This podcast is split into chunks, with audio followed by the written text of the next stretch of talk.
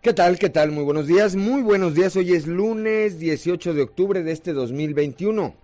Yo soy Juan de León y esto es Fuerte y Claro, un espacio informativo de Grupo Región. Saludo como todas las mañanas a quienes nos acompañan a través de nuestras diferentes frecuencias en todo el territorio del estado, aquí para el sureste de Coahuila a través de la señal de la 91.3 de FM, transmitiendo desde el corazón del centro histórico de la capital del estado. Para las regiones centro, centro desierto, carbonífera y cinco manantiales por la 91.1 de FM, transmitiendo desde Monclova.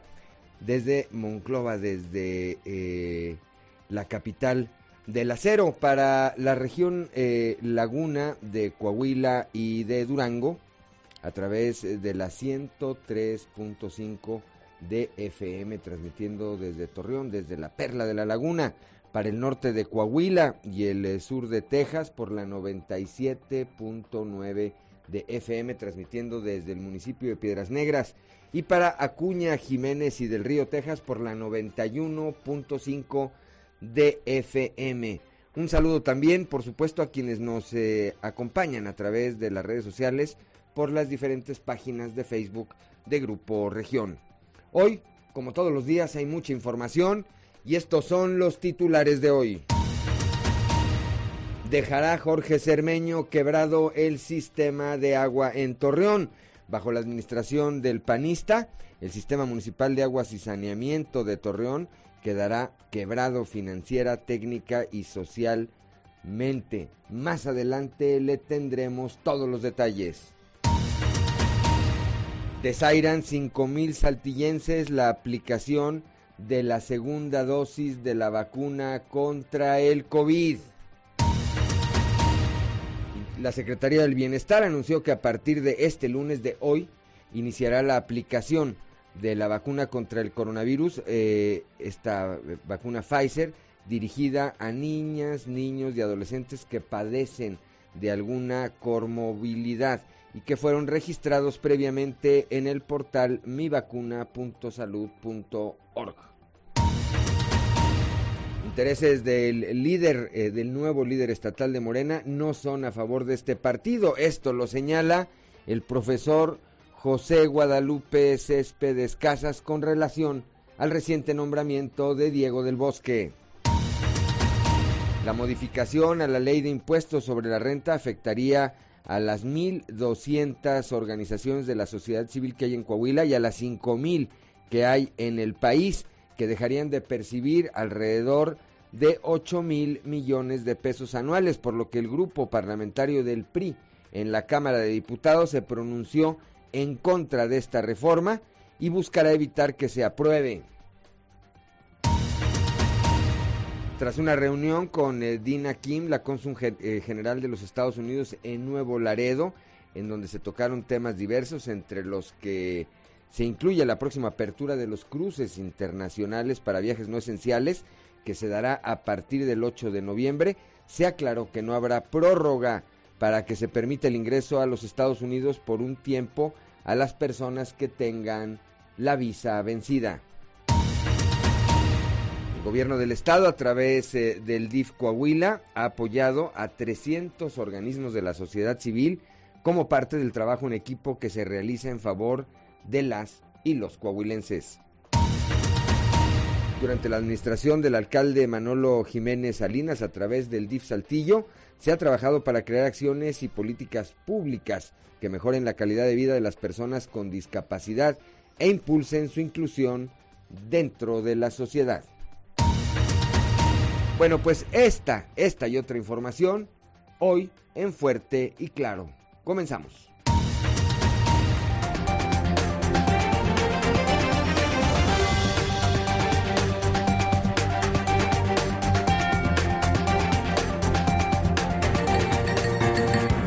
Esto es Fuerte y Claro.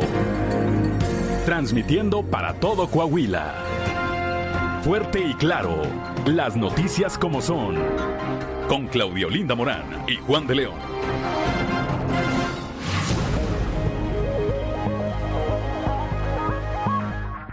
Ya son las 6 de la mañana, 6 de la mañana con 11 minutos, que no se le haga tarde. Claudio Linda Morán, muy buenos días. Muy buenos días, Juan, muy buenos días a toda la audiencia que nos acompaña. Y a esta hora de la mañana, la temperatura en Saltillo 12 grados, Monclova 14, Piedras Negras 13, Torreón 17, General Cepeda 12 grados, Arteaga 13, en Ciudad Acuña están también ya 12 grados, Musquis 12, San Juan de Sabinas 12 grados, San Buenaventura 14, al igual que en Cuatro Ciénegas, Parras de la Fuente 14 grados y Ramos Arispe 11 grados centígrados.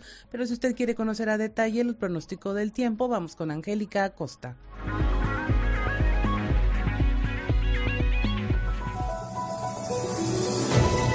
El pronóstico del tiempo con Angélica Acosta.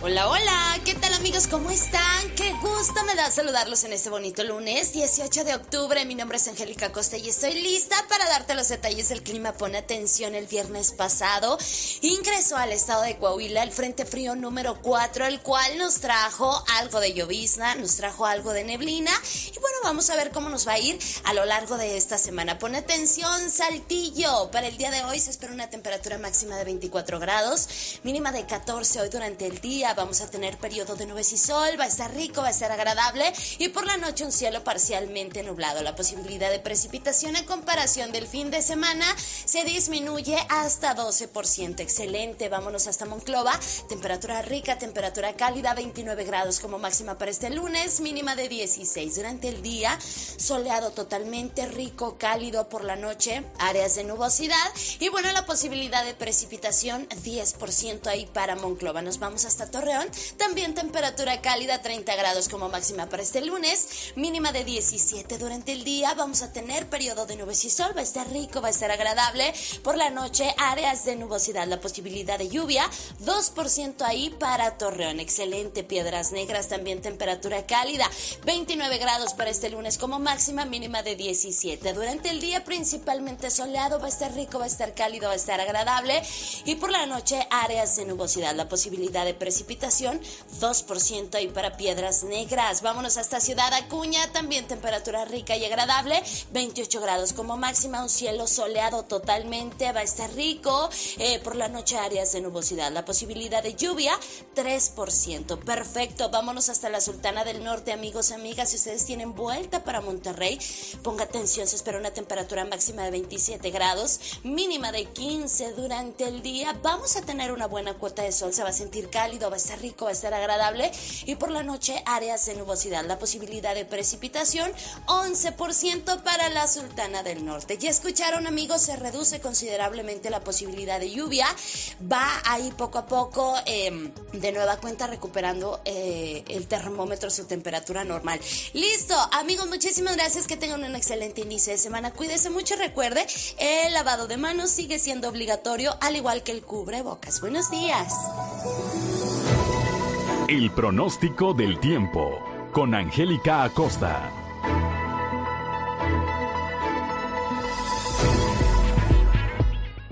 Ya son las 6 de la mañana, 6 de la mañana, 6 de la mañana con 15 minutos. Vamos ahora con Ricardo Guzmán y las efemérides del día. 1, 2, 3 o'clock, 4 o'clock, rock. ¿Quiere conocer qué ocurrió un día como hoy? Estas son las efemérides con Ricardo Guzmán. Un día como hoy, pero de 1585, arribó a México la Orden de los Carmelitas, con la misión de fundar conventos en iglesias por todo el país. También, el 18 de octubre pero de 1765, nació el escritor mexicano Fray Servando Teresa de Mier. Perteneció a la Orden de los Dominicos y desde Inglaterra luchó por la libertad de México y de los países americanos sometidos a la corona española. Y un día como hoy, pero de 1896, nació en Saltillo Eduardo L. Fuentes, educador, poeta y periodista, autor de los poemarios Oraciones Rojas y Una Luna Nueva. Algunas de sus obras fueron escritas especialmente para las compañías teatrales más importantes de la época.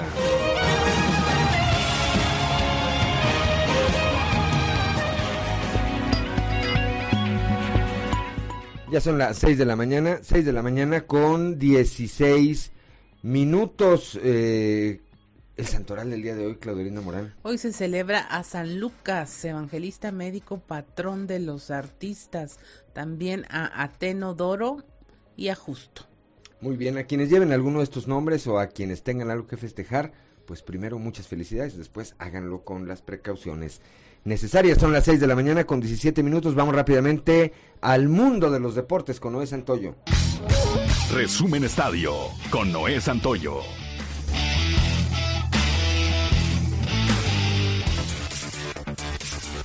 Dave Roberts apostó y perdió innecesariamente, utilizando al zurdo mexicano Julio Urias como relevista sorpresa en el segundo partido de la serie de campeonato de la Liga Nacional celebrado la noche de ayer. El puertorriqueño Eddie Rosario batió un hit ganador con los out en la novena entrada contra Jansen para que los Bravos de Atlanta vencieran cinco carreras por cuatro a los Dodgers de Los Ángeles y tomaran ventaja 2-0 en la serie. Las dos victorias de Atlanta se produjeron en el último turno al bat en el noveno inning, ganando los Dodgers 4 a 2 en la octava entrada, Roberts trajo a Urias, su lanzador señalado para abrir el cuarto juego el próximo miércoles en el Dodger Stadium. En rol de relevo, Urias permitió tres hits y dos carreras que empataron a cuatro la pizarra. La serie de campeonato de la Liga Americana se reanuda el día de hoy en el Fenway Park. El zurdo de los Medias Rojas de Boston, Eduardo Rodríguez, será el abridor de este tercer encuentro de la serie de campeonato de la Liga Americana ante los Astros de Houston anunció el día de ayer el manager Alex Cora, quien dejó al derecho Nick Pivetta disponible para el cuarto juego o en labor de relevo, de ser necesario. Los Astros enviarán al centro del diamante al mexicano José Urquidi. Rodríguez terminó con marca de 13-9 y 4.74 de efectividad esta temporada, después de ausentarse todo el año pasado por un padecimiento cardíaco relacionado con el coronavirus. El día de hoy concluye la semana 6 de la NFL, con el encuentro entre los Bills contra los Titanes.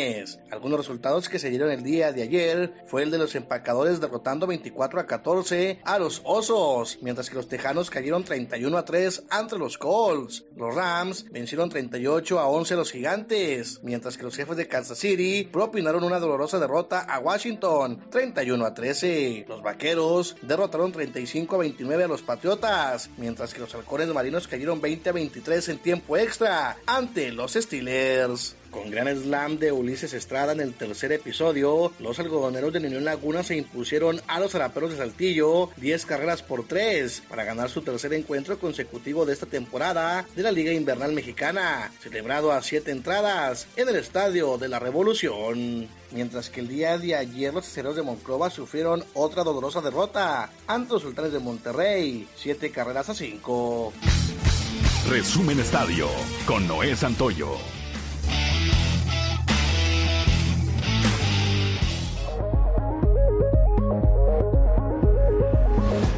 Ya son las 6 de la mañana con 19 minutos. 6 de la mañana con 19 minutos. Que no se le haga tarde. Claudia Olinda Morán, la cotización peso dólar. Hoy lunes 18 de octubre el tipo de cambio promedio es de un dólar por 20 pesos con 34 centavos. Bajó ligeramente a la compra 20 con 11, a la venta 20 con 58. Gracias, gracias Claudia Olinda Morán. Son las 6 de la mañana con 20 minutos. Estamos en Fuerte y Claro. Ante el anuncio de regularización de autos chocolate, la Asociación Mexicana de Distribuidores Automotrices, la AMDA, aseguró que impugnará este decreto firmado por el presidente Andrés Manuel López Obrador, mismo que regulariza los vehículos de procedencia extranjera que hasta eh, el viernes ingresaron de manera irregular al país y que beneficia a siete estados, Baja California, Sonora, Chihuahua, Nuevo León, Tamaulipas, Coahuila y Baja California Sur. Regresa a México la pareja, la pareja afgana que había sido deportada por inconsistencias migratorias, según el Instituto Nacional de Migración. A pesar de venir de Afganistán, no habrían acreditado el motivo por el que pedían refugio en el país. La inadmisión de la pareja despertó la condena de organizaciones internacionales y bueno, ya están de regreso luego de haber pasado varios días varados en el aeropuerto de Estambul. Es un hombre y una mujer que cursa su séptimo mes de embarazo.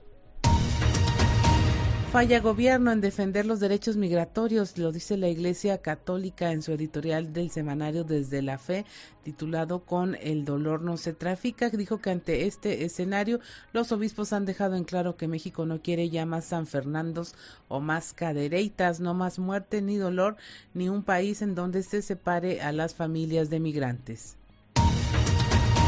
Investigan un multihomicidio de familia en Juárez, Nuevo León. Un hombre quedó detenido luego de asesinar a su esposa, dos hijas, su madre y su padrastro cuando se encontraban en una casa ubicada en la colonia Mirador de San Antonio, esto en el municipio de Juárez. El multihomicidio se registró la tarde de este domingo y eh, trascendió que después de que el responsable confesara los hechos, brindó información a las autoridades estatales sobre el paradero de cada uno de los integrantes de la familia, ya que según una fuente los habría sepultado en distintas zonas y los habría asesinado a los cinco con un arma blanca.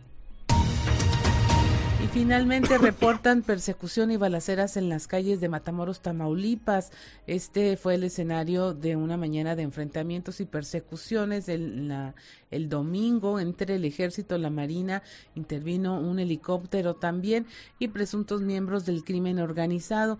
El saldo, un, un civil herido y era nada menos que la persona que vendía barbacoa.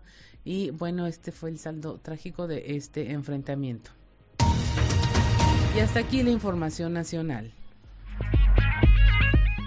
6 de la mañana, 6 de la mañana con 26 minutos, terribles escenas. Eh, ayer este, estuvieron difundiendo, a ver si al rato en la región de impacto podemos ver hay, eh, escenas de cómo llegan eh, hombres armados, civiles armados, hasta un domicilio y se llevan dos carros de ahí. Está el dueño de la casa junto con su esposa y les quitan primero un carro y después regresan y les quitan el otro carro.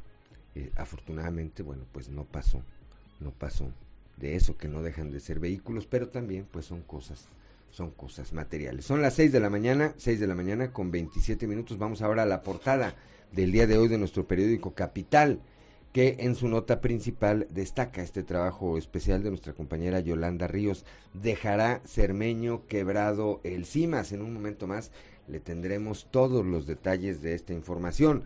También eh, en la imagen del día de hoy, el gobierno del estado a través del DIF Coahuila ha apoyado a 300 organismos de la sociedad eh, de la sociedad civil como parte del trabajo en equipo que se realiza en favor de los coahuilenses, gracias a la sinergia establecida por el gobernador Miguel Riquelme y la señora Marcela Gorgón, presidenta honoraria del sistema estatal, con la sociedad civil se han brindado más de 4.892 servicios a grupos organizados que atienden a personas en situación de vulnerabilidad. Por otra parte, la Secretaría del Bienestar reporta que tras finalizar la vacunación al grupo poblacional de 30 a 39 años, 5 mil saltillenses eh, no acudieron a aplicarse esta segunda, esta segunda dosis. Por otro lado, el eh, DIF Saltillo impulsa la inclusión de personas con discapacidad. La administración de Manolo Jiménez ha apoyado a 3.275 familias con aparatos. Son las 6 de la mañana, 6 de la mañana con 28 minutos, hora de ir a nuestra columna en los pasillos.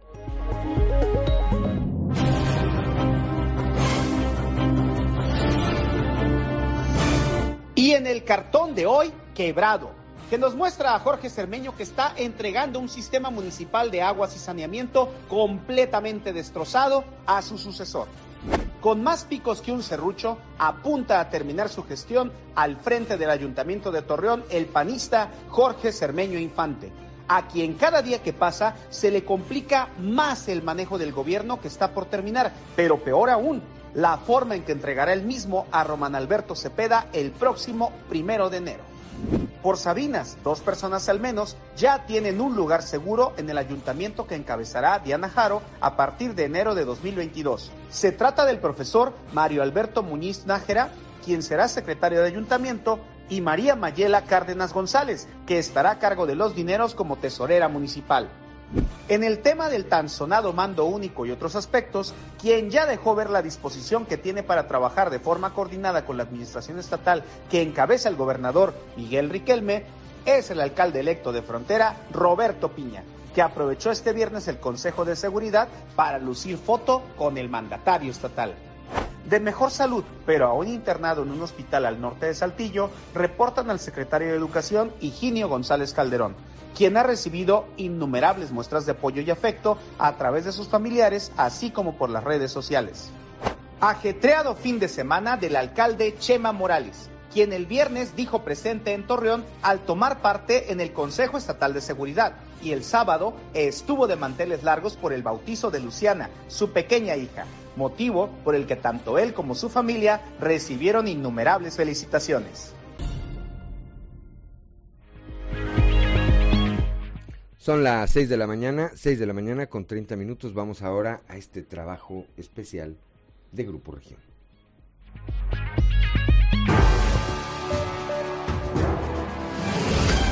Cuando el próximo primero de enero Jorge Cermeño Infante entregue el gobierno municipal, junto con este, heredará a la siguiente administración un sistema de agua quebrado en todos los sentidos. Además de la ineficiencia que ya le caracteriza en el suministro del vital líquido para la ciudad, Cermeño dejará un CIMAS con un pasivo superior a los 700 millones de pesos, producto de los adeudos que mantiene con la Comisión Federal de Electricidad, la Comisión Nacional del Agua y el costo financiero que se tendrá que pagar tras haber perdido el juicio contra la empresa Ecoagua. En este trabajo de investigación de Grupo Región se detalla cada rubro en el que el sistema de agua está endeudado, además de cómo la gestión de la un alcalde panista trata de ocultar la millonaria deuda que deberá pagar el CIMAS a la empresa Ecoagua, para lo cual deberá destinar al menos 6 millones de pesos mensuales por varios años.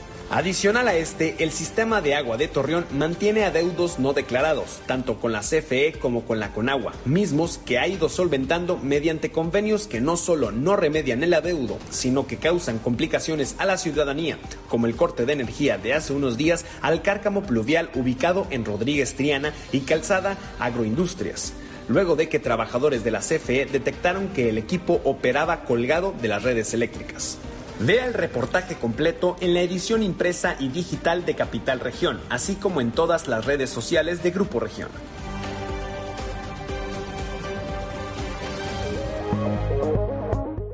Son las 6 de la mañana, 6 de la mañana con 32 minutos. Bueno, pues este trabajo especial de nuestra compañera Yolanda Ríos y que el día de hoy se difunde en la eh, página, en la portada, en la nota principal de nuestro periódico Capital, así como en, eh, lo puede usted encontrar en las diferentes plataformas, las diferentes redes sociales de Grupo Región, bajo la administración del alcalde panista Jorge Cermeño, el CIMAS quedará quebrado financiera, técnica y socialmente porque no logró eficientar el abasto de agua en la ciudad como se comprometió con la ciudadanía.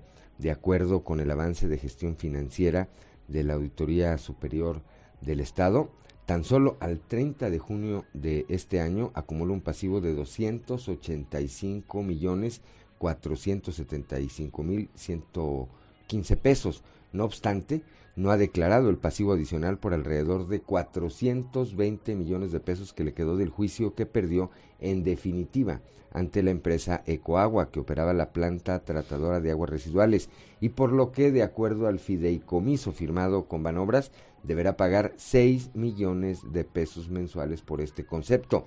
Por lo anterior, este pasivo sería superior a los 700 millones de pesos y aún falta por considerar los estados financieros correspondientes a los dos últimos eh, trimestres de este año, por lo que las proyecciones son que aumentará el grado de endeudamiento en que dejarán a esta empresa paramunicipal. Pero hay otros pasivos que tiene el CIMAS y que mantiene ocultos o no, o no declarados. La abastecedora de agua potable se ha manejado durante estos años mediante un sistema de convenios con la Conagua, a la que le adeuda alrededor de 200 millones de pesos en pasivo acumulado. Es por concepto de derechos de extracción de agua. Le paga en abonos que en la misma proporción se le regresan de recursos federales. Es decir, si abona 20 millones, la dependencia le devuelve la misma cantidad de fondos, pero no logra amortizar el pasivo. Hace dos meses, la Conagua le presentó un plan de borrón y cuenta nueva a la administración municipal, saldando todo el pasivo que tenía con solo 25 millones de pesos lo pendiente, pero no fue aceptada por la administración que encabeza el panista. También con la Comisión Federal de Electricidad, el CIMAS tiene un pasivo acumulado de alrededor de 111 millones 216 mil pesos y lo ha manejado mediante la firma de convenios que cubren en abonos. El reciente caso del corte del servicio de electricidad en el cárcamo pluvial situado en Rodríguez Triana y Calzada Agroindustrias, porque trabajadores de la Comisión Federal de Electricidad detectaron que el equipo operaba colgado de las redes eléctricas y carece de contrato, aunque funciona así desde hace más de un año, muestra el deterioro de las finanzas al no tener ni siquiera para pagar el consumo de la electricidad. Bueno, pues esta, este y otros detalles puede usted consultarlos en las diferentes eh, redes sociales de Grupo Región, así como en la edición impresa y digital de nuestro periódico Capital. Son las 6 de la mañana, 6 de la mañana con 35 minutos. Claudio Linda Morán. Y es momento de irnos a nuestro recorrido por la información que se genera en todo el territorio coahuilense. Allá en la laguna también rescatará Román Alberto, Alberto eh, la línea verde de Torreón. Esto luego de que el gobernador Miguel Riquelme lamentara que esta se había convertido en una línea amarilla por falta de mantenimiento. Nuestro compañero Víctor Barrón nos tiene los detalles.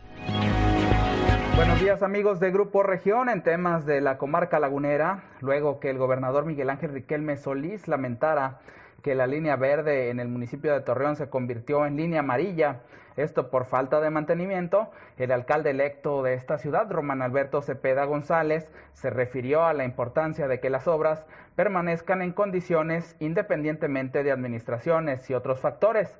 Además, el alcalde electo habló sobre la responsabilidad de cumplir con las expectativas de la ciudadanía en otros rubros, como es el de la seguridad. Vamos a escuchar. Pues yo, digo, que fue amarilla, casi gris. Eh, y, la verdad es que tenemos que, que, poner atención en muchas de las cosas. Yo soy un partidario de lo que se ha hecho bien, no importa la administración que haya sido, hay que, hay que mejorarlo y hay que mantenerlo en condiciones y todo es perfectible. Totalmente, pero es importante, esos espacios son fundamentales, el gobernador cuando fue alcalde, es una gran obra y la vamos a rescatar, al igual que otros también, como será la jabonera y como serán otras acciones, incluso de otras administraciones que, que, puedan ser este, importante mantener. Al final nos ocupa y nos preocupa que la elección que pasó el 6 de junio se traduzca en resultados a partir del día primero de enero y en todos los ámbitos, particularmente en la percepción ciudadana en términos de seguridad. Esto es todo en la información. Desde La Laguna reportó Víctor Barrón. Un saludo a todo Coahuila. 6 de la mañana, 6 de la mañana con 37 minutos en Morena. En Morena continúan las divisiones. José Guadalupe Céspedes Casas dice que lo, el nombramiento de Diego del Bosque fue una imposición y que hay inconformidad entre la militancia por ello. Guadalupe Pérez desde Monclova nos tiene los detalles. Muy buenos días. Muy buenos días, saludos desde la región centro. Tenemos entrevista con Guadalupe Céspedes, secretario estatal del Partido Morena, quien habla del nombramiento de quien tendrá ahora el cargo de delegado presidente en funciones de este mismo partido. Ahí Céspedes refiere que hay inconformidad con esto, asegura que hay señalamientos e imposiciones en cargos diferentes, tanto estatales como nacionales, que atienden a intereses de algunos cuantos y no van a la par con los fundamentos de democracia del partido. Dirigentes nacionales o locales y personajes con poder económico y político influyeron para que se impusieran candidatos a los distintos cargos de elección popular, donde se practicó el nepotismo, el clientelismo y todo, evento, toda acción contraria a la democracia, como es la imposición. Existe esa inconformidad. Y luego, después, llaman a la unidad, los mismos que violan los derechos democráticos de la militancia, los que le impiden a los militantes participar en las decisiones, golpean a la militancia moral, políticamente, le niegan sus derechos y luego la reducen a la nada y luego la llaman a la unidad. Saludos desde la región centro para Grupo Región Informa, Guadalupe Pérez.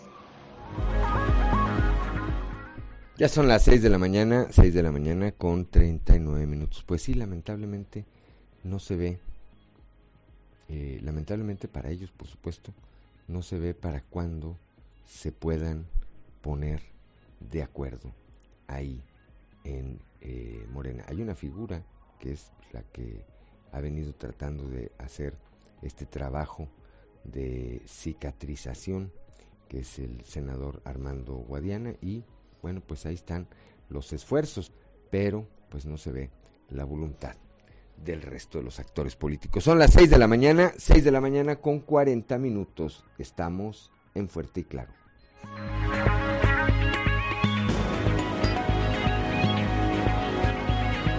La modificación a la ley de impuestos sobre la renta afectaría a las 1.200 organizaciones de la sociedad civil que hay en Coahuila y a las 5.000 que hay en el país dejarían de percibir 8 mil millones de pesos anuales, por lo que el grupo parlamentario del PRI de la Cámara de Diputados se pronunció en contra y buscan evitar que se apruebe, así lo manifestaron en rueda de prensa virtual que encabezó su coordinador Rubén Moreira. El diputado federal y líder del grupo parlamentario consideró la propuesta de modificación al artículo 151 a la ley del impuesto sobre la renta que inicia su discusión este lunes 18 de octubre como un ataque más de los varios que ha hecho el gobierno federal a la sociedad mexicana. A las compañeras y a los compañeros de los medios de comunicación que nos ayuden a visibilizar lo que está sucediendo. Un ataque a las organizaciones de la sociedad civil. Un ataque a la intención de que la sociedad tome acciones en la comunidad y mejore las condiciones de vida. Sería muy difícil para este país dar salud, atender emergencias, por ejemplo, sin la Cruz Roja, que nos atienden en las cosas que el Estado, el Estado mexicano, no puede hacer por sí mismo. Esta es la información para el día de hoy. Buen día. Son las 6 de la mañana, 6 de la mañana con eh, 46 minutos. Ya tenemos a Cristo, ya tenemos a Christopher Vanegas en la línea telefónica. Bueno, 5 mil saltillenses, eh, esto según un registro de la Secretaría del Bienestar, 5 mil saltillenses no acudieron a aplicarse la segunda dosis de su vacuna anticovid. Esto en el rango de 30 a 39 años. Cristo Vanegas, muy buenos días. Hola, ¿qué tal, Juan? Muy buenos días. Te saludo con mucho gusto a ti a todos nuestros radioescuchas. Y como bien comentas, de acuerdo a las cifras que tiene la Secretaría del Bienestar tras haber concluido el, eh, la jornada de vacunación de segunda dosis de 30 a 39 años, se dio a conocer que 5.000 saltillenses no acudieron a la aplicación de la vacuna contra el COVID-19. Esto luego de que bueno, en la primera jornada, de acuerdo a los registros de la Secretaría del Bienestar, se tenían 107 mil personas registradas a las que se les ha aplicado la, la primera dosis de este rango de edad y para esta segunda aplicación tenía nada más, únicamente 102 mil personas. En un principio se había este vacunado al sector empresarial y en este sector se habían vacunado a 46 mil 100 personas por lo que pensaron que el resto de la población para llegar a las 107 mil personas acudirían a aplicarse la vacuna dentro de eh, pues la jornada eh, para la población abierta. Sin embargo, esto no fue así. Recordemos que la, el proceso de vacunación inició desde la semana pasada, esto eh, en cinco módulos. Este, eh, que se habilitaron, en ocho módulos, perdón, que se habilitaron cinco eh, clínicas del IMSS y tres este, de los módulos habituales. Cuando se llevó a cabo el proceso de vacunación, pues también este se extendió un día más, lo, lo terminó en el viernes, esto luego de que habían dicho que se iba a terminar el pasado jueves, pues bueno, lo extendieron un día más para ver si llegaban estas personas y pues desafortunadamente no llegaron. Serán rezagados estas cinco mil personas y se tendrán que esperar hasta que se abra el proceso para rezagados de este rango de edad. Bien, pues gracias, eh, gracias como siempre por tu reporte, Cristo Vanegas. Muy buenos días. Que tengas excelente mañana, Juan. Un gusto en saludar. Igualmente son las 6 de la mañana. Gracias, Cristo Vanega, siempre, siempre, siempre atento. 6 de la mañana con 48 minutos. Fíjense, fíjate, Claudia, auditorio, primero eh, nos quejamos de que no hay vacunas y de que no llegan y que no abren los módulos. Y luego, pues quedan estos eh, 5 mil, estas 5 mil eh, dosis, pues que no se usaron.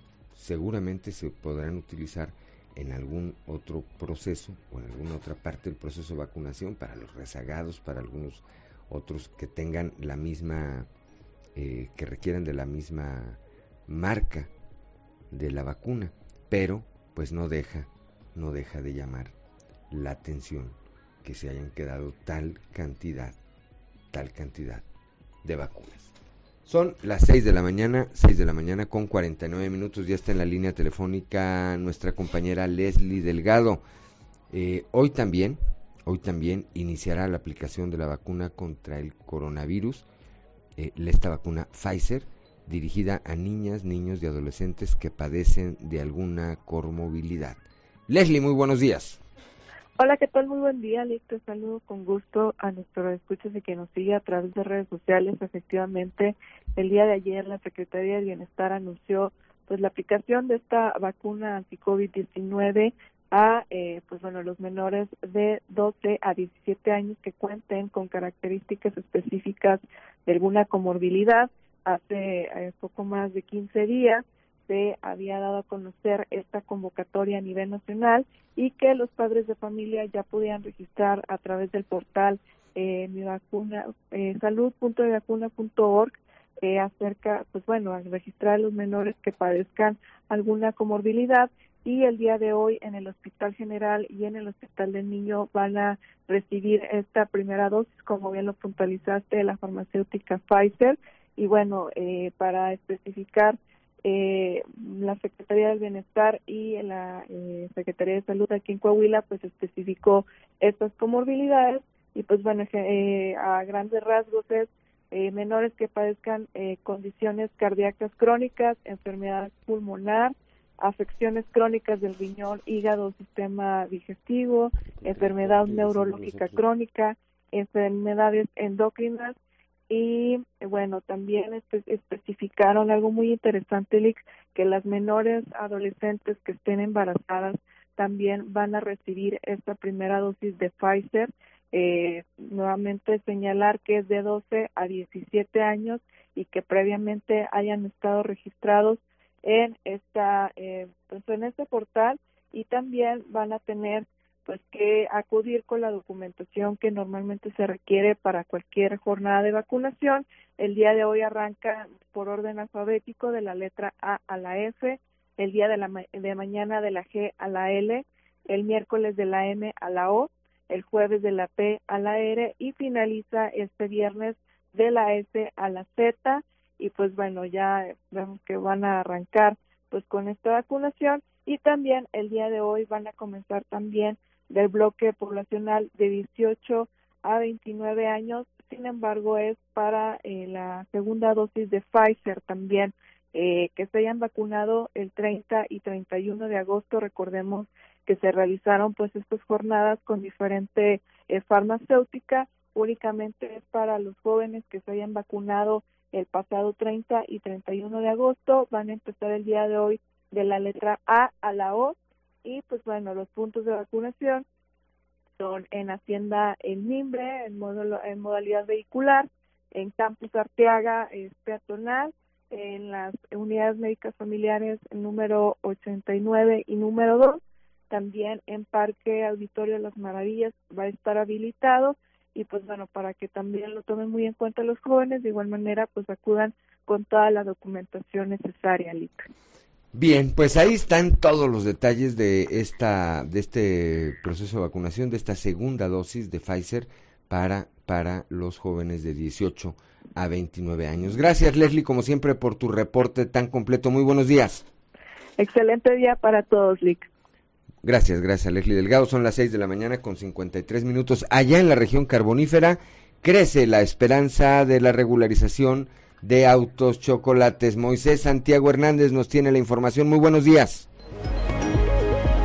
Buenos días Juan y Claudia de todo nuestro amable auditorio que nos escucha en todo Coahuila. En la información que tenemos para el día de hoy, crece la esperanza de la regularización de autos chocolate una vez que el presidente de la República dio luz verde. Así lo señala Rosael Sotelo Aguirre, dirigente de UNAPAFA en la región carbonífera. Esto es lo que nos comenta. Empezar las regularizaciones o la fronterización. Siete estados eh, se va a, a empezar la regularización. Posteriormente se viene para, para allá el interior, ¿verdad? Entonces podemos decir que es un hecho ya la regularización al fin, al fin, de tan, después de tanto tiempo que hemos estado gestionando y le puedo decir que este, con mucho orgullo la organización ONAPAFA Identifícate eh, siempre, siempre ha estado eh, presente en, en las mesas de trabajo y haciendo propuestas. Una de ellas es que el recurso que se eh, obtenga a través de lo que es la regularización se quedará en el Estado. Está manejando como un permiso eh, eh, que se va a dar para que puedan acreditar la propiedad. Bien, pues de esta manera la gente tiene la esperanza de que pronto se regularicen este tipo de vehículos extranjeros. Esta es la información que tenemos para todos ustedes desde la región carbonífera para Grupo Región Informa, su amigo y servidor Moisés Santiago. Que tengan un excelente inicio de semana. Son las 6 de la mañana, 6 de la mañana con 55 minutos. Estamos en Fuerte y Claro.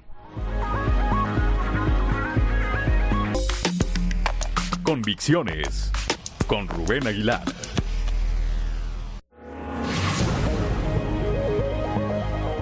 Son las 7 de la mañana, 7 de la mañana en punto. Saludo de nueva cuenta a quienes nos acompañan a través de las diferentes eh, frecuencias de Grupo Región en todo el territorio del estado. Y como todos los lunes, ya está en la línea telefónica y se lo aprecio muchísimo, como siempre, nuestro amigo Rubén Aguilar Valenzuela. Rubén, muy buenos días. Buenos días, ¿cómo te va? Buen día que nos escucha.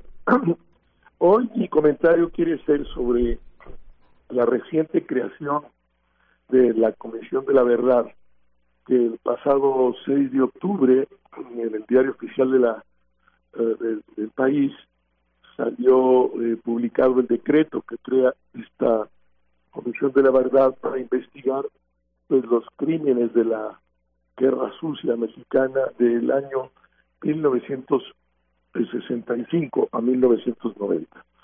Y nace eh, un poco raro porque estas comisiones que se han hecho en otros países del mundo nacen como órganos autónomos eh, de, carácter ciudadano y este nace como una oficina de la Secretaría de Gobernación y se integra por seis personas del gobierno, el titular de Gobernación, de la Secretaría de Relaciones, de Hacienda, de la Comisión de Víctimas y cinco eh, ciudadanos eh, que va a elegir la propia Secretaría de Gobernación y estos cinco ciudadanos después elegirán entre ellos al que será la cabeza de la organización, pero solo este tendrá voto, no los otros cuatro ciudadanos, de manera tal que pues los seis, el gobierno tendrá seis votos y una eh, eh, persona de autónoma tendrá un voto. Eh, ya en el gobierno del presidente Fox, en, en, el inicio, eh, hubo una disputa al interior del gabinete porque un grupo quería la formación de una comisión de la verdad como se había hecho en Sudáfrica, de hecho vino el que había presidido la comisión uh, a, México eh, y esa esa comisión la eh, era Jorge Castañeda y Adolfo Aguilar Sinter pero del otro lado estaba Santiago Krill y el ejército que no querían una comisión de la verdad y se constituyó al final una fiscalía.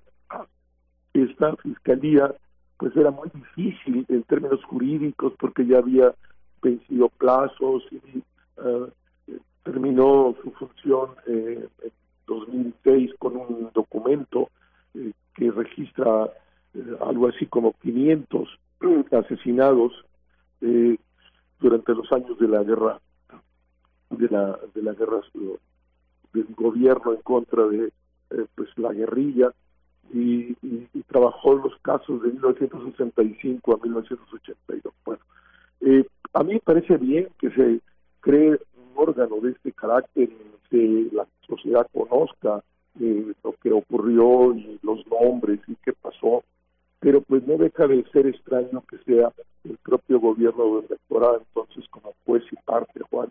Y pues eh, celebro que exista, pero lamento que sea bajo control del gobierno y no una entidad autónoma eh, como ha ocurrido en otros países del mundo. Es que, a ver, Rubén, eh, yo coincido contigo, bienvenido, bienvenida a esta comisión, pero sí genera la duda de qué tanta independencia, por un lado, puede tener, eh, partiendo de que es una oficina que depende de la Secretaría de Gobernación, y la otra, no, no habría la posibilidad, espero estarme equivocando, de que al igual que otras instancias del gobierno, pudiera ser utilizada con fines políticos, Rubén. Pues las dos cosas. Este, eh, es un planteamiento razonable el que el que haces. Por un lado, uno pues tiene que dudar de entrada de que pues autónoma ya no es. Queda claro que no es, no es autónoma.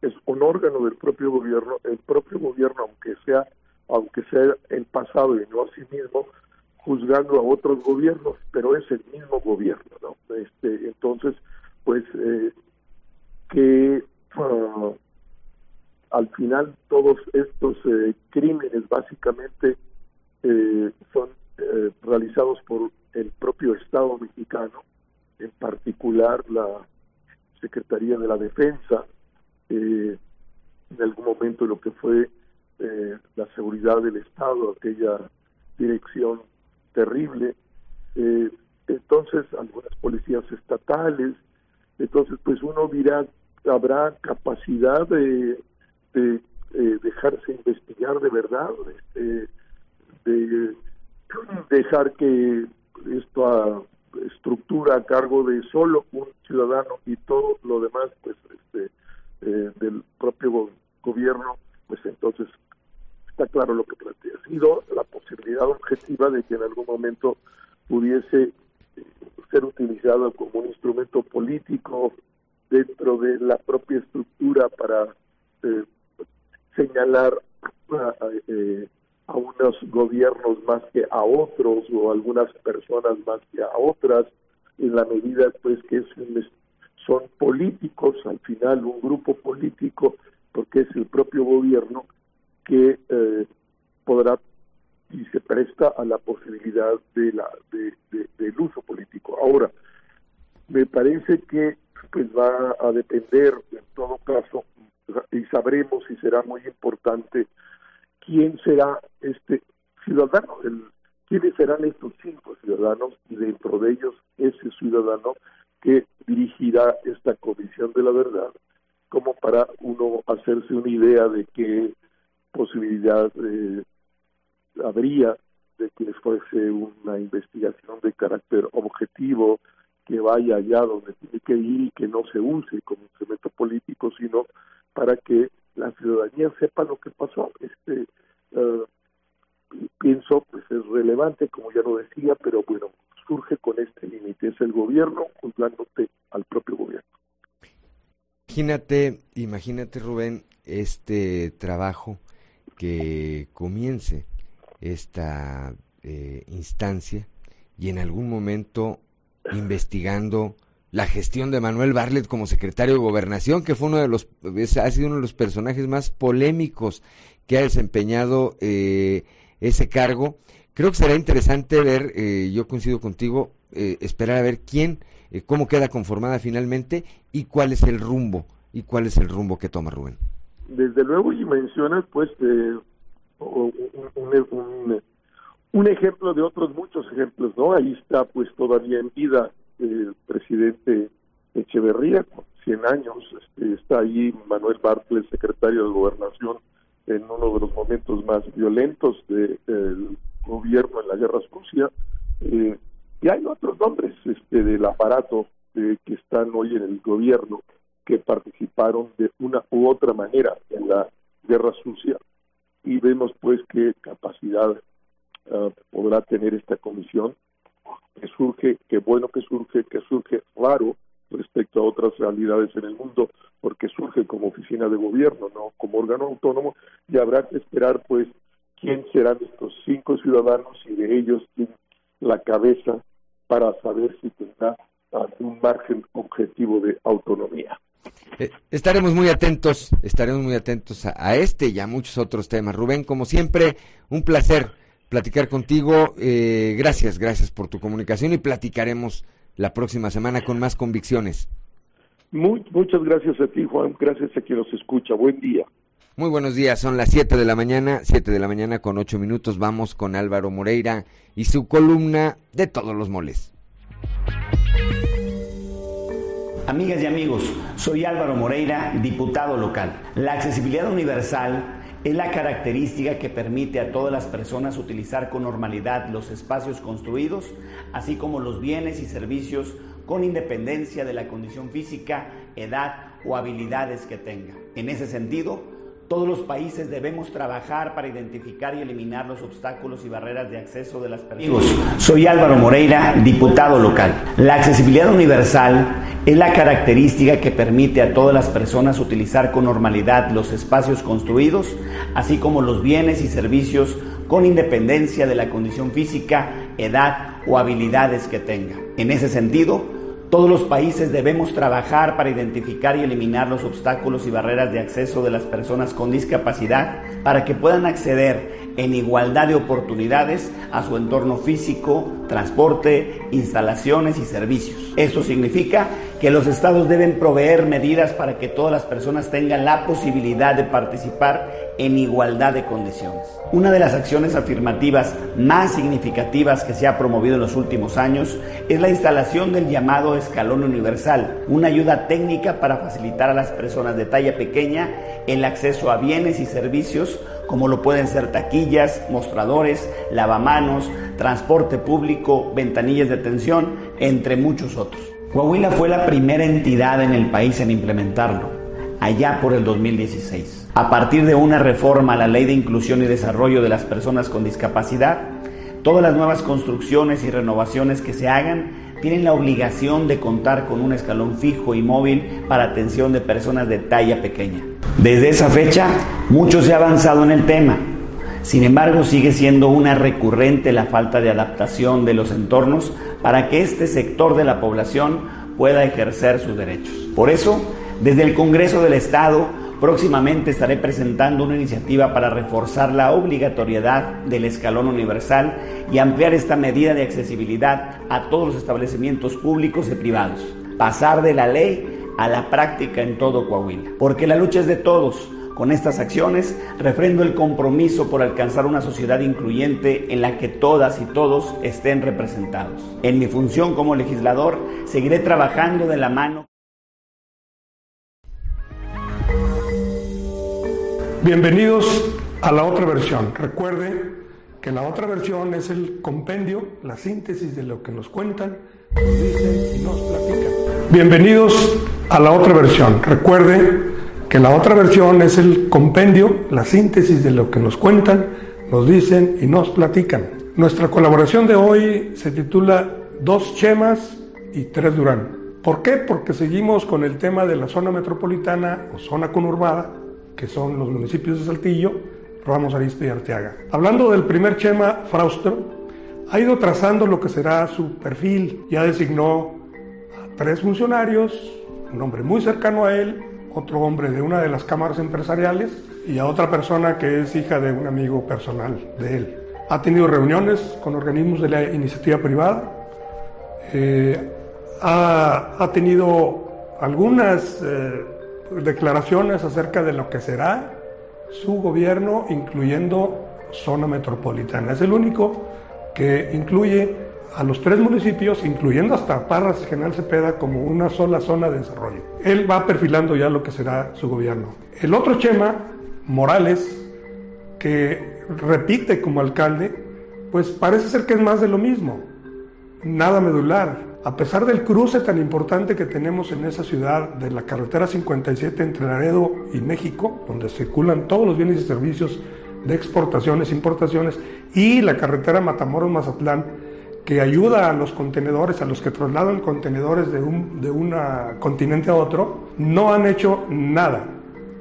El aeropuerto sigue en las mismas, con una gente cobrando mucho dinero, no funciona más que para una o dos empresas.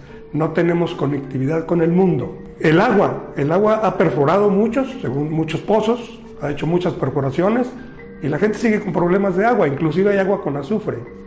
El colmo es que le cortaron la luz, ya se imaginan ustedes cómo viene. Y ahora vamos a hablar de los tres Durán, que en este caso Ramiro Durán es el sobrino del que deja la alcaldía en diciembre e hijo del anterior, más de lo mismo también.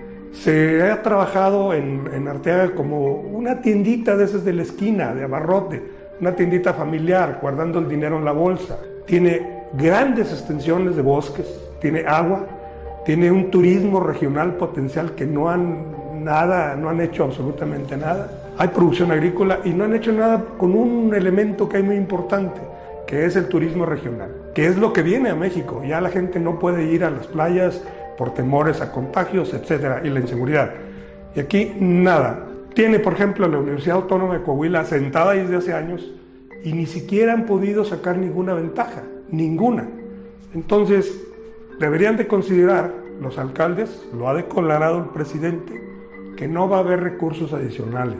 Las propuestas que hacen los gobernadores en el caso de Coahuila, Riquelme, que ha exigido a través él directamente y de sus funcionarios, que quieren las participaciones que les deben, el presidente dice, no es cierto. Se les han dado las participaciones, pero ahora de manera directa, ya no por medio del gobierno del Estado. Algo les habrá. No se ajustan el cinturón. Hablan de que necesitan dinero, pero no bajan sueldos, no cortan personal, siguen teniendo una vida de políticos como de los años 80, 90.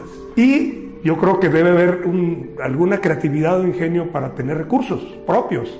El predial, eh, o algunos otros tipos de impuestos. Viene un impuesto que se llama el impuesto verde, eh, usan el impuesto sobre nómina, el de sobre hospedaje, en fin. Gracias por su atención. Puede leer esta colaboración completa en el impreso de Capital Coahuila y en las plataformas de Grupo Región.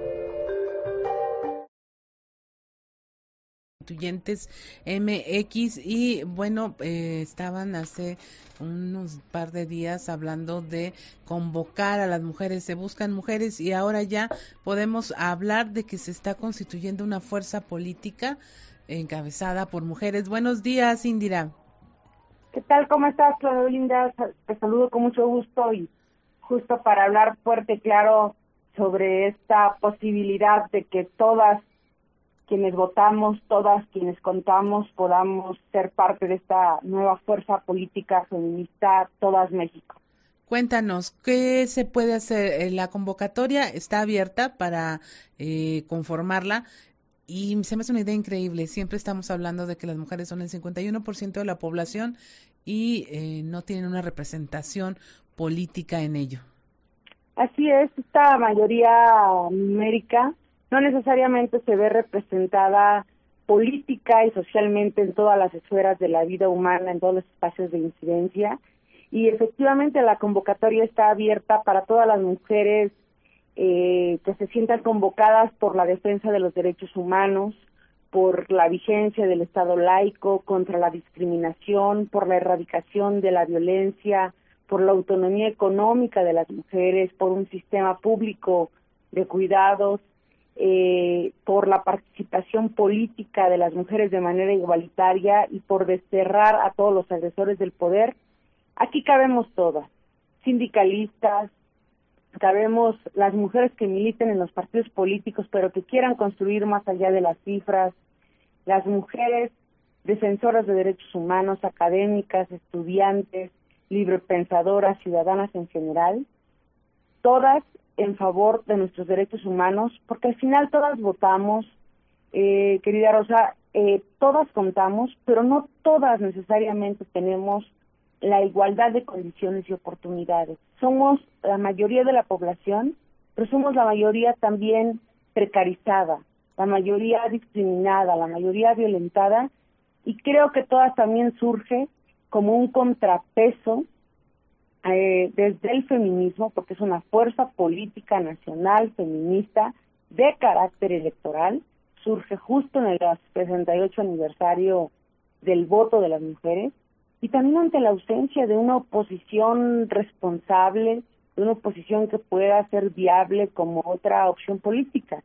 Estamos ante una orfandad totalmente institucional y política y ante ello me parece que la consigna es clara, que la única fuerza política vigente, progresista, democrática, revolucionaria, es el feminismo y es quien nos convoca o nos convocamos todas a poder formar parte de una articulación para incidir en los cambios trascendentales de nuestro país. Así es, justo acabo de ver una serie documental donde hablan de cómo en marzo, antes de la pandemia, el movimiento estaba aprendiendo tanto con eh, esto de ni una menos, esto de que eh, no estamos solas, eh, si faltásemos, cómo se el paro nacional de el Día Sin Mujeres y de repente entra la pandemia y como que puso un freno. Esto se me hace a mí como una liberación total, eh, esta convocatoria, se busca mujeres eh, ya superando todas estas inconveniencias, superando todas las fuerzas opositoras y que finalmente se está concretando una idea eh, de esta fuerza política Todas México.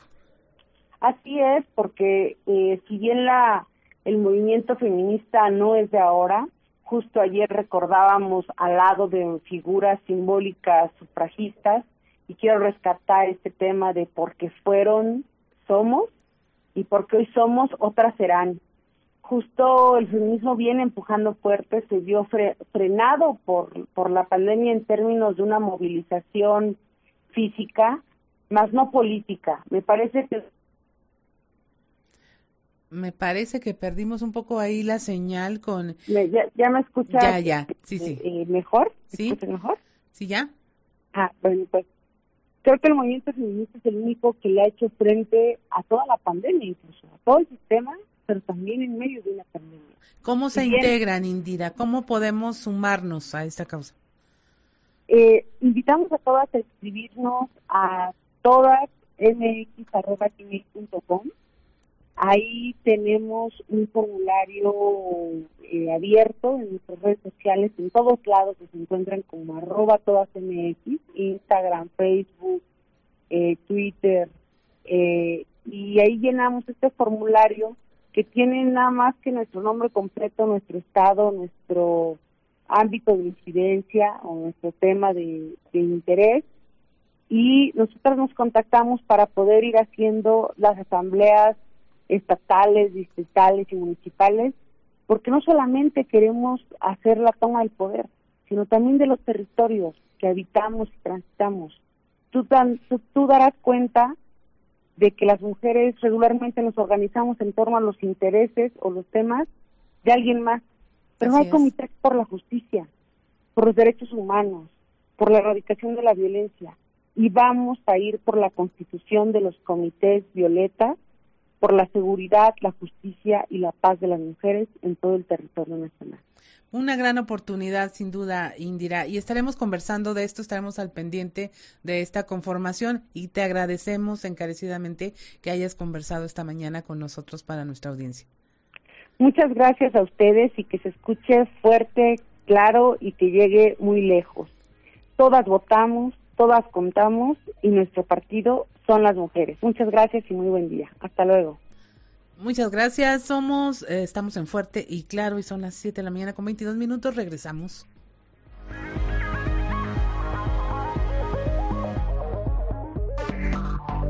Enseguida regresamos con Fuerte y Claro. Trizas y Trazos con Antonio Zamora.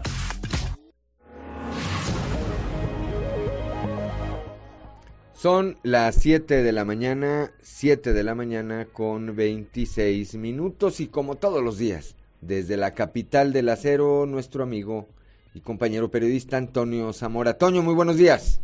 Buenos días, Juan. Buenos días a, las personas que nos sintonizan a esta hora. Hace dos o, tres semanas eh, dimos a conocer aquí dos nombres eh, de un profesor y de una contadora que ayer la, la presidenta electa de Sabinas, Diana Aro, eh, lo ratificó, o bueno, o, confirmó pues esos nombres que aquí dimos cuenta, eh, y, se está rodeando de personas eh, interesantes, de tercenas, de, personas importantes como Mario Alberto Muñiz, que quien fuera líder de, o el líder de la sección 38 del CENTE, que es coordinador regional de profesores jubilados, que operó en campaña y que desde, desde hace varios años es muy amigo de la alcaldesa electa.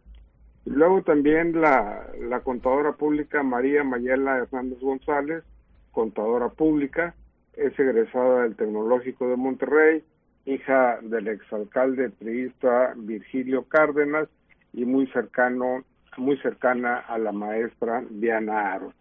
Creo que la, profesora allá en Sabinas, Juan, se está rodeando de un grupo interesante, pues eh, para que la eh, administración municipal empiece, como luego dicen en el béisbol, a tambor batiente, mi Juan.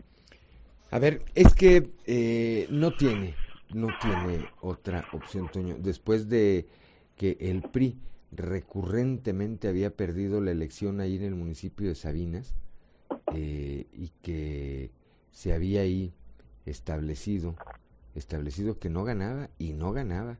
Pues ahora que tiene la oportunidad de gobernar, me parece que eh, Diana Aro tiene la enorme responsabilidad de dar mucho más que buenos resultados. En primera, porque su partido recuperó, recuperó esa posición. Después, porque creo que sería ingenuo no decirlo, pero a mí me parece que en el caso de los alcaldes, el primer día que arrancan su administración, deben estar o deberían estar pensando en la siguiente elección. Es decir, cómo, tengo que hacer el trabajo para quedarme tres años más, ¿verdad? Y para un trabajo de esa naturaleza, pues lo mejor, no nada más en el caso de eh, la alcaldesa electa, sino de todos los que están eh, eh, por tomar protesta el próximo primero de enero, pues tienen que rodearse de un equipo que sea el más, el más competitivo, Tony. Así es, fíjate, por otro lado, ayer ya quedó nombrado la comisión electoral en el PAN, Carlos Amador Liñán, de Frontera, Talia Peñalosa, Vallejo, Eduardo García Andrade de Muclova, Ernesto Saro Bordman de allá del sureste y Larisa Montiel Luis que es este eh, de allá del norte del estado. Esos son los cinco integrantes que calificarán la elección que Juan será de unidad y te voy a adelantar el nombre de, de quién será la próxima presidenta del comité directivo estatal de ese partido. Responde al nombre de Elisa, de Elisa se apellida Maldonado, y el apellido materno es Luna, Elisa Maldonado Luna, es quien se sacó la rifa del Tigre, pero cuenta desde ya con la aprobación de los diferentes grupos al interior de, ese instituto político para que sea la candidata de unidad a suplir a, Chuy de León. Ahora, eh, Toño, con, todo respeto, ¿quién es, ¿quién es ella? Ella Exactamente, Juan. Es una buena pregunta porque creo que en la Acción Nacional empieza ya el cambio generacional. Es de Moclova, ha trabajado en administraciones municipales de Gerardo García, de Alfredo Paredes, y, pues bueno, yo creo que así como el Partido de Acción Nacional empieza con su racita joven, pues otros partidos deberían de empezar también a hacer ese tipo de movimientos porque los jóvenes siempre se quedan por ahí abandonados o, tirados por algún lado. Bueno, pues sangre nueva, sangre nueva, todo apunta a que habrá en esta eh, elección de la dirigencia estatal del PAN, proceso que habremos de seguir con toda 19 de diciembre elección. Así es, con toda con toda atención para ver eh, cómo se va cómo se va desarrollando, Toño. Así es, mi Juan. Gracias, Toño. Como, como siempre, eh, platicaremos el día de mañana, mañana de martes, ya allá, desde Monclova de las Trizas y los Trazos. Hasta mañana. Siete de la, gracias a Toño Zamora, siete de la mañana con treinta y dos minutos, Claudio Linda Morán. En lo que va del 2021, en Coahuila se han registrado alrededor de 1.717 divorcios. Sin embargo, dicha cifra puede variar de acuerdo a los cierres mensuales que realiza la Dirección del Registro Civil del Estado. Al respecto, la titular de dicha dependencia, Dora Alicia de la Garza, precisó que en 2020 se presentaron 5.536 de estos trámites a través de las tres variantes en que se puede efectuar el judicial, administrativo y el notarial. Bueno, en temas de divorcio hay que recordar que en Coahuila existen tres tipos de divorcio, que es el divorcio judicial, el administrativo y el notarial. Nosotros como tal únicamente pues operamos lo que corresponde al, al, trámite, al trámite eh, administrativo. El trámite judicial y el notarial concluyen con el registro civil, sin embargo el proceso como tal no se lleva y en caso de que no se concluya, no se cierre este, este círculo con el asentamiento del acta, pues son datos que nosotros no tenemos contemplados. Este, no significa que las personas no hayan disuelto su vínculo matrimonial, simplemente que no han eh, cerrado, como les digo, el, el, proceso con el levantamiento del acta de, de divorcio. En lo que va de este año tenemos registrados 1.717 divorcios, obviamente todavía, eh, estos 1.017 corresponden a las tres formas distintas de, poder realizar este, este proceso. Este número, los 1.717, no, ah, no está cerrado en el mes de, es al, mes de agosto, todavía no cerramos septiembre. Y 2020, el año pasado, fueron registrados 5.536 en estos mismos eh, tres campos. Ya son las 7 de la mañana, 7 de la mañana con 34 minutos. Griselda Rodríguez, titular de Instituto Coahuilense de la Mujer allá en la región carbonífera, señala que hay que frenar el embarazo en adolescentes.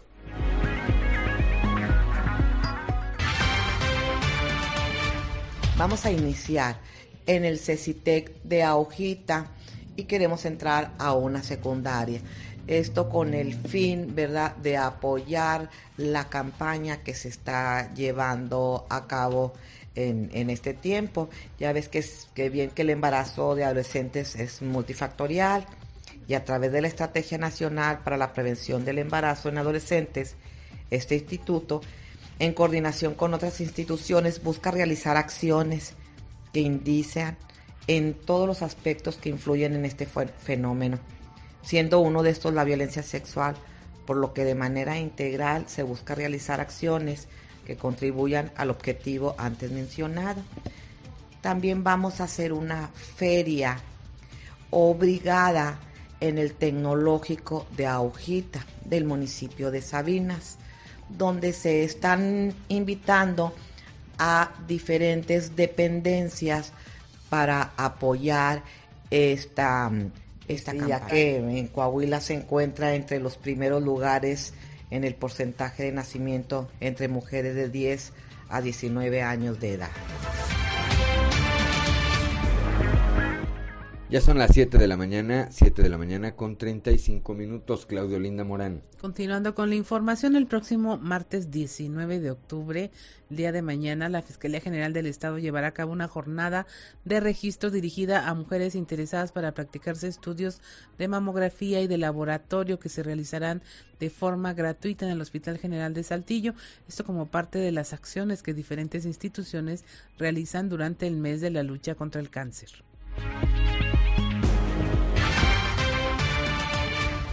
El próximo martes 19 de octubre, la Fiscalía General del Estado llevará a cabo una jornada de registro dirigida a mujeres interesadas en practicarse estudios de mamografía y de laboratorio que se realizarán de forma gratuita en el Hospital General.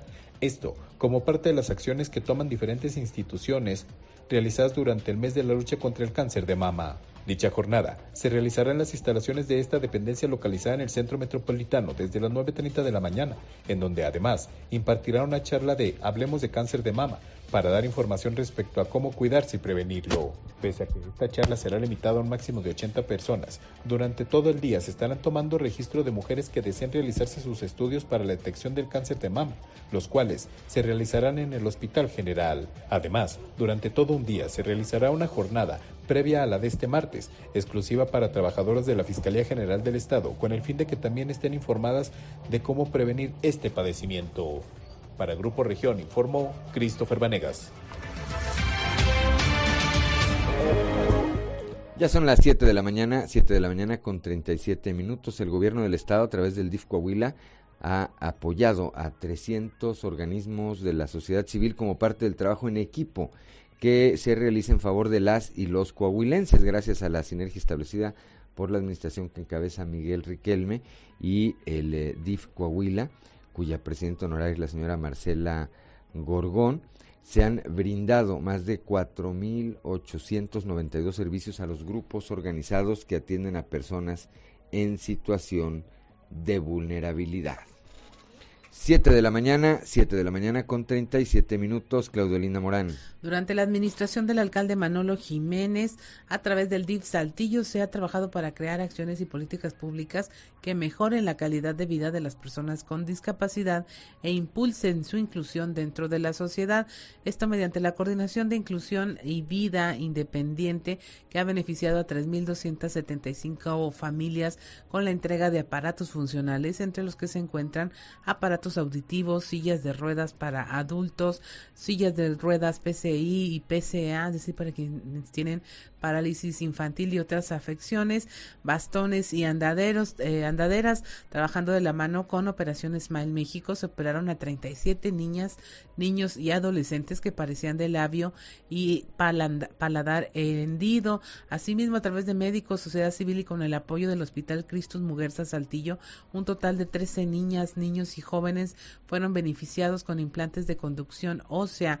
En la administración se han llevado a cabo dos bailes de coronación para niñas, niños y jóvenes con discapacidad, logrando incluirlos en la sociedad. Se ha otorgado el Premio Municipal de la Promoción de la Inclusión de Personas con Discapacidad, distinción que se otorga por su actuación y trayectoria, destacando en el fomento e impulso por la inclusión y defensa de los derechos humanos de las personas con discapacidad. Se han impartido conferencias, pláticas, talleres, campañas, capacitaciones de desarrollo humano, vivenciales, empoderamiento y sensibilización, impactando a 12 mil personas. Se instaló el escalón universal a favor de las personas de talla baja en el Museo del Desierto, convirtiéndose así en el primer museo incluyente. Además, se cuenta con el programa Ponte las Pilas, que tiene como objetivo informar y concientizar a la sociedad sobre las diferentes discapacidades y el buen trato hacia las personas con discapacidad, haciendo hincapié sobre su inclusión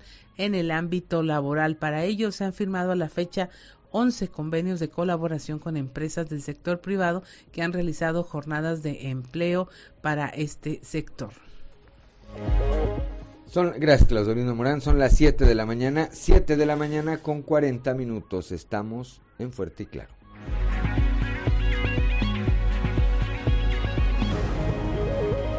Son las 7 de la mañana, 7 de la mañana con 45 minutos. Vamos ahora con Alberto Borman y algo que vale la pena leer.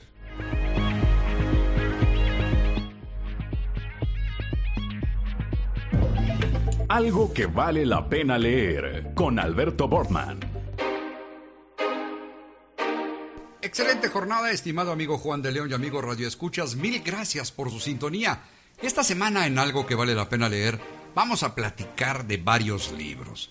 Y es que los dos hechos principales de la llamada conquista de América fueron, uno, el descubrimiento de Cristóbal Colón el 12 de octubre de 1492 y la caída de la ciudad mexica Tenochtitlán el 13 de agosto de 1521.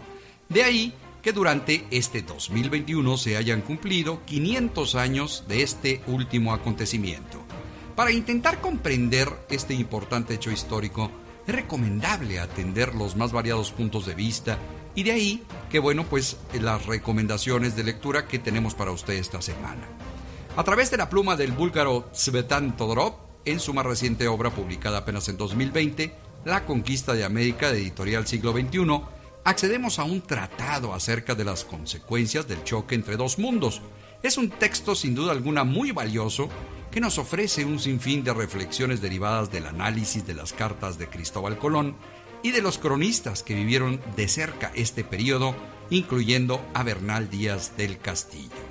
Por otro lado, el historiador inglés Hugh Thomas realizó una exhaustiva investigación titulada La conquista de México.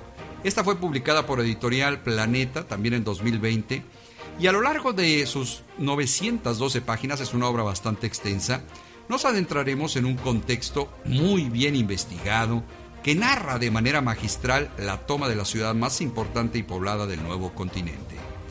Otra visión muy particular esta se la recomiendo ampliamente, nos ofrece el español y doctor en letras Juanes Lavagalán. De él ya hemos platicado en otras ocasiones y que bueno, pues ya nos tiene acostumbrados a su amena forma de narrar la historia y vuelve a lograr este propósito en La conquista de América contada para escépticos, de editorial crítica también de 2020, una crónica novelada en pequeños capítulos que señalan las contradicciones y barbaries en ambos bandos del conflicto. Por último, el antropólogo mexicano Miguel León Portilla ofrece una perspectiva muy interesante a partir de la traducción del náhuatl sobre los escritos indígenas acerca de la conquista. Publicada en 1959, La visión de los vencidos es una obra fundamental para México, pues recopila las versiones de quienes fueron conquistados y de cómo cambian los hechos cuando son mirados con otros ojos. Porque como bien se dice, la duda es la madre del descubrimiento. Cuatro lecturas por demás interesantes. Amigos lectores, gracias por su atención y nos escuchamos la próxima ocasión cuando de nueva cuenta tengamos lista la recomendación de algo que vale la pena leer. Excelente semana les desea su amigo Alberto Borban y recuerden que en estos tiempos de monopolio digital y tecnológico, leer un libro es hacer revolución. Algo que vale la pena leer con Alberto Borman. Son las 7 de la mañana, 7 de la mañana con 48 minutos antes de ir al mundo de los espectáculos. Algo que tiene que ver, pues, eh, con este tema. Lo que ocurrió el eh, fin de semana, aquí se presentó Karim León, este cantante, y que eh, tuvo un gesto, a mí me parece, a mí me parece interesante, un gesto con eh, la gente que lo fue a ver, entre ellos una eh, señorita de aquí, saltillense, Ángela Calvert, le prestó el micrófono y vean lo que sucedió. Thank you.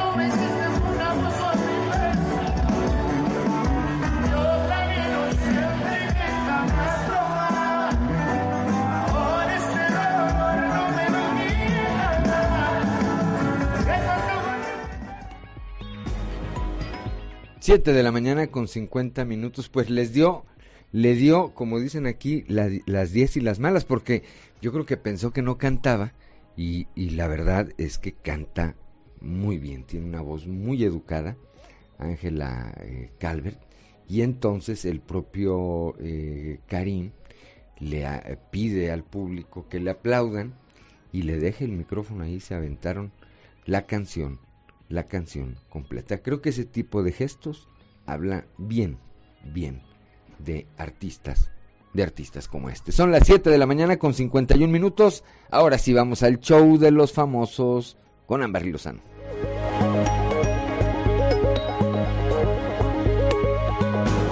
Con Amberly Lozano Adamari López habla sobre el verdadero motivo de su pérdida de peso. Desde que Adamari López anunció su separación de Tony Costa, varios usuarios en redes sociales empezaron a relacionar su transformación física y su notable pérdida de peso con su ruptura amorosa. Y aunque la conductora había preferido seguir su camino y omitir este tipo de comentarios, por fin decidió romper el silencio. La también actriz decidió explicar con hechos que le ha llevado a lucir mucho más delgada. La puertorriqueña ha dejado constancia de que este proceso en su vida viene desde hace mucho tiempo antes de su separación con el bailarín. Las fotografías demuestran que desde febrero del 2020 había arrancado con su proyecto personal para no solo bajar de peso, sino también adquirir hábitos más saludables. La presentadora demostró que ya lleva más de un año y medio enfocándose en este cambio tan necesario para su salud y su bienestar en general.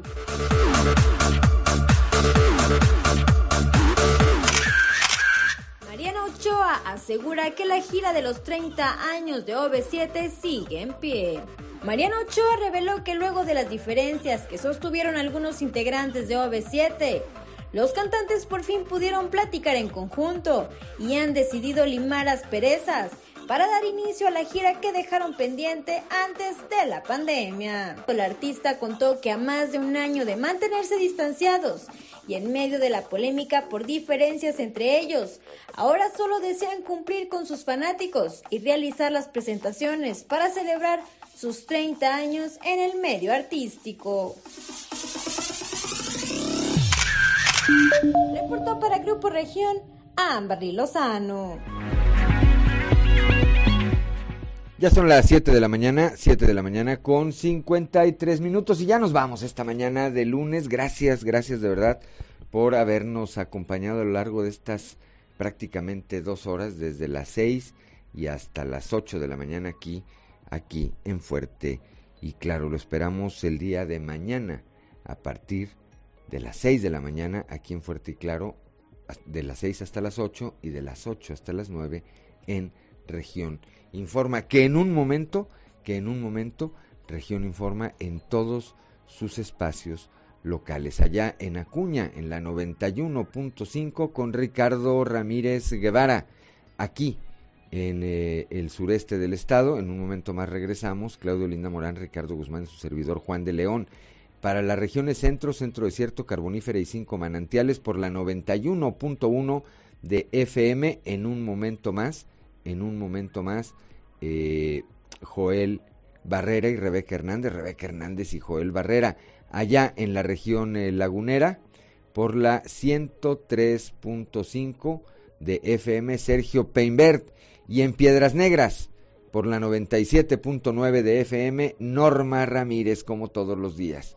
Bueno, pues gracias a Ricardo Guzmán Gracias a Ricardo Guzmán en la producción, a Ricardo López en los controles, a Ociel Reyes y Cristian Rodríguez, Cristian Rodríguez y Ociel eh, Reyes, que hacen posible la transmisión de este espacio informativo a través de las redes sociales, a Claudia Olinda Morán, como siempre, a Claudia Olinda Morán, como siempre, por su acompañamiento, pero sobre todo gracias a usted que nos distingue con el favor de su atención. Le recuerdo que Fuerte y Claro es un espacio informativo de Grupo Región bajo la dirección general de David Aguillón Rosales. Yo soy Juan de León y le deseo que tenga usted una excelente semana.